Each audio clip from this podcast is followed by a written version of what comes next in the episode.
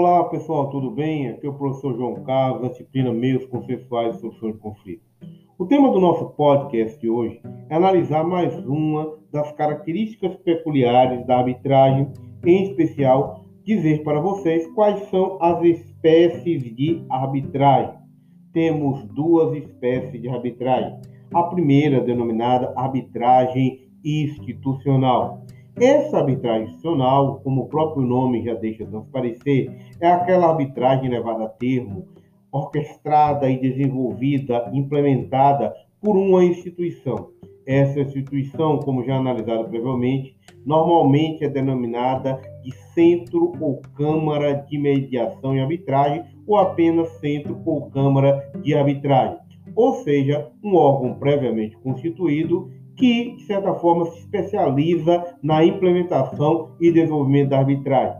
Em especial, quando eu tenho uma arbitragem institucional, é importante destacar que ela seguirá, em linhas gerais, o regulamento dessa própria instituição, ou seja, um documento que constitui e estabelece as características prevalentes a respeito das arbitragens que serão desenvolvidas vinculadas à mesma a regra, o padrão, a maior parte das arbitragens realizadas mundo afora e também no Brasil é da arbitragem institucional.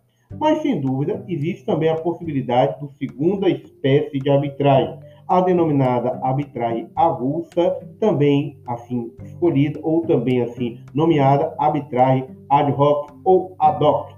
Essa arbitragem é a feita, é a realizada por uma pessoa, por um indivíduo, em especial uma pessoa natural, que não está vinculada, que não está é, é, permanecendo dentro de um quadro específico de um centro ou câmara de mediação e arbitragem. Isso é possível, mas é muito raro.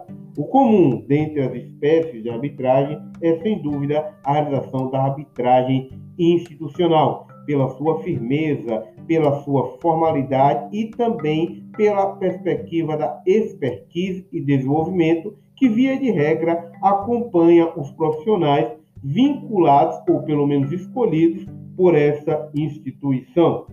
É isso, pessoal. Valeu!